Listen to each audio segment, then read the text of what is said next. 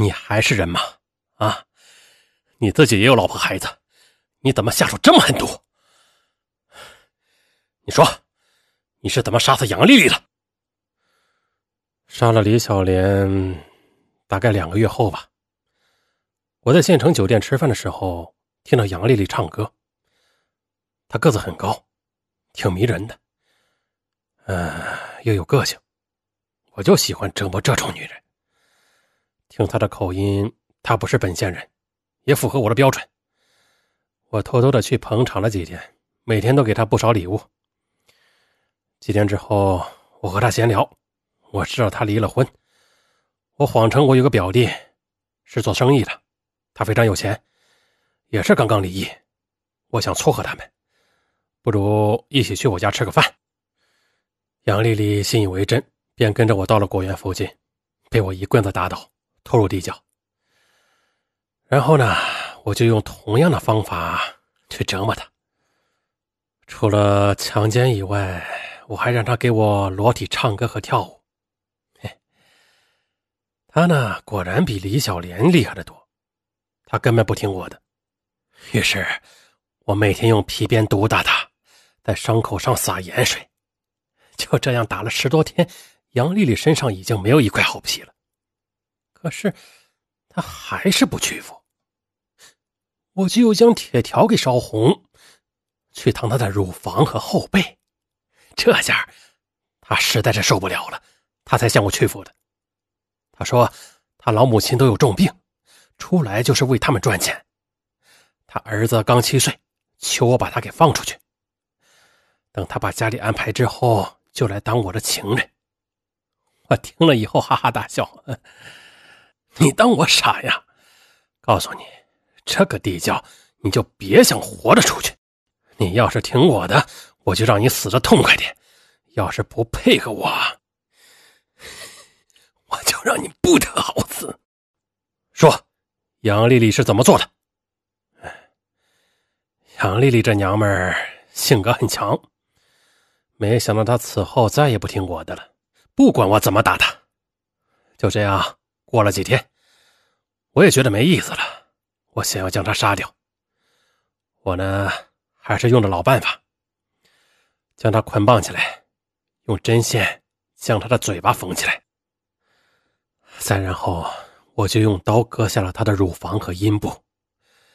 当时杨丽丽非常的痛苦，大小便都失禁了，她拼命挣扎。最后，我看折磨的够了，这才割断了她的脖子，然后将她埋了。那王艳梅呢？你也是用了同样的手段吗？对。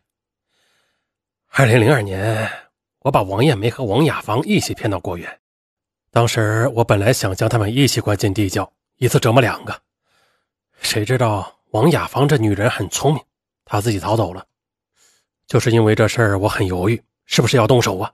当时我害怕，如果我对付王艳梅，而知情的王雅芳又没有死，我就很危险。按理说，我是应该将王艳梅放走的。不过，我当时的变态心理特别的强，我一定要折磨女人才能发泄。王艳梅这个女人比较粗壮。我觉得如果折磨她的话，一定会很有意思。于是，我还是将她关入了地窖。几天之后，我又设法支走了来找人的王家。等王家人走后，我便开始慢慢的折磨她。王艳梅的身体很壮，比之前的女人都要强得多。再就是，我几乎每天都强奸和毒打她，没想到她还能支持得住。自然了，她非常的痛苦，还不到一个月，她的头发就全白了，就像是老了三十岁。可可就是这样，他还会反抗。有一天，我拿着皮鞭刚刚下到地窖，王艳梅突然用一根短木棍砸了过来。她知道我身高体壮，不可能打得过我，砸的是我的生殖器。但他不会打架，这一棍子没砸准，打在我肚子上了。我大怒，立即和他搏斗了起来。但他毕竟是个女人，哪里是我的对手？我很快的将她制服。我记得。他当时破口大骂我，说我是个禽兽，将来肯定下十八层地狱。我当时恼羞成怒，看看我们谁先死。于是，我将他绑住，决定现在就杀死他。我先用那根木棍狠狠的打他，又朝他的阴部里猛捅，他疼得惨叫。我又将马桶里的大便和尿强行的灌入他的嘴里，然后缝住了他的嘴。随后，我一样割下了他的乳房和阴部。杨丽丽身体很壮，没想到这样她都没有死。我又活着剖开了她的肚子，取出了内脏，他这才死了。我杀了四个女人，这么多年都没事没想到刚把我外甥女抓进去，第二天我就被捉了。我他妈也是活该呀！根据党成喜的交代，警方在他家里挖出了四具遗骨，其中三具都被肢解。二零零三年十二月十九日，运城市中级人民法院以强奸罪、故意杀人罪判处这个家伙死刑，剥夺政治权利终身。次年的四月二十三日，这个变态在临沂县西北部的沟坡上被押赴刑场执行枪决。再就是党成喜的老婆，她其实知道丈夫的所作所为，但慑于淫威不敢管。案发后，党成喜的老婆也以包庇罪被刑拘。两个儿子当时也都成年，他们倒是不知情。在得知父亲犯下了这种丑事之后，大儿子一怒之下放火将党承喜的房子完全拆毁。党承喜是建国以后最为凶残狠毒的变态之一啊。当时的报道是这么写的：党承喜思想道德败坏，以幼女、少女、单身女等弱势群体为欺骗对象，以缝嘴、上铁架、刀砍、绳捆、胶带封头等手段将他们多次奸污后，又用木棍、尖刀刺身，让他们喝尿吃屎，割他们的乳头、阴唇取乐。之后又采取剖腹、割颈、挖心、肢解等手段杀人灭口，埋于树下。变态，太变态了。其实这个案件呢，它有些问题啊。如果能够足够重视的话，应该可以发现最初失踪的陈小燕和党成喜是同村的，而第四个遇害的王艳梅又是党成喜的故宫，而李小莲、杨丽丽也都和党成喜有交集。那即便李小璐是路上偶遇，但杨丽丽和党成喜还是有过接触的呀。那换句话说，即便采用最传统的社会关系排查，也是应该能够发现党成喜的疑点的。如果不是2003年张媛媛自救成功，想要锁定党成喜，并不容易吧？以党成喜的变态程度来看，只要他没有被抓住，就一定会反复的作案，不会主动停手的。另外，党成喜的行为并不仅仅只有他老婆知道。有个事情我们在案件中没有说，咱们最后说一下。二零零二年，党承喜强奸毒打这个王艳梅的时候，曾经一度的试图不想杀死她的，而是将她卖掉。当时党承喜的果园嗯遇到了病虫害，急需要用钱应急。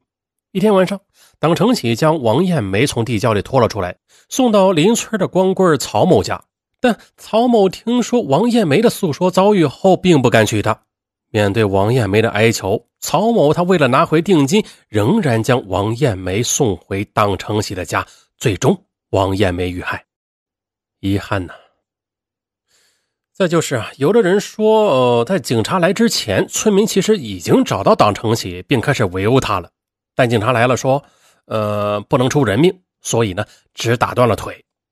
呃，细节到底是什么情况？嗯，时间太久了啊。嗯，可能在细节上会有些出入，不过大体上是没有问题的。再就是尚文说了很多大案，尚文自己感觉啊，这一起是所有案件当中最变态的一个，简直就是猪狗不如。尚文感觉这一次枪毙远远不够，应该是剥皮啊、凌迟，才能让他们在恐惧和忏悔中赎罪吧。再就是上文要发表一个观点。嗯，当然了，这个观点就是纯属自己的个人观点，啊，如有得罪，请多包涵。上文想说的就是，就像文中的党承喜，他从小就喜欢虐杀小动物。其实啊，很多连环杀人犯小时候都喜欢虐杀小动物。啊，大家记住了，以虐杀小动物为乐趣的人，这种人呐，都有一定的变态心理。嗯，尚文奉劝，如果你身边有这样的人，要小心了。能远离的，尽量远离。我是尚文，下期不见不散。